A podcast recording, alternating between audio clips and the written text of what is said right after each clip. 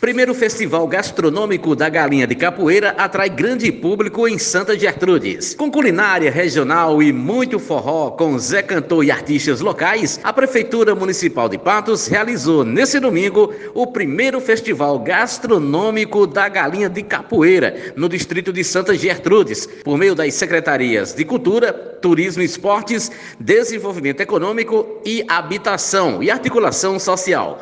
O festival teve início pela manhã manhã com 12 barracas de comerciantes locais com cardápio tipicamente regional, com a galinha de capoeira sendo o carro-chefe, mas também presente o bode, porco e frango, acompanhados de arroz de leite e cuscuz, entre outros pratos típicos nordestinos.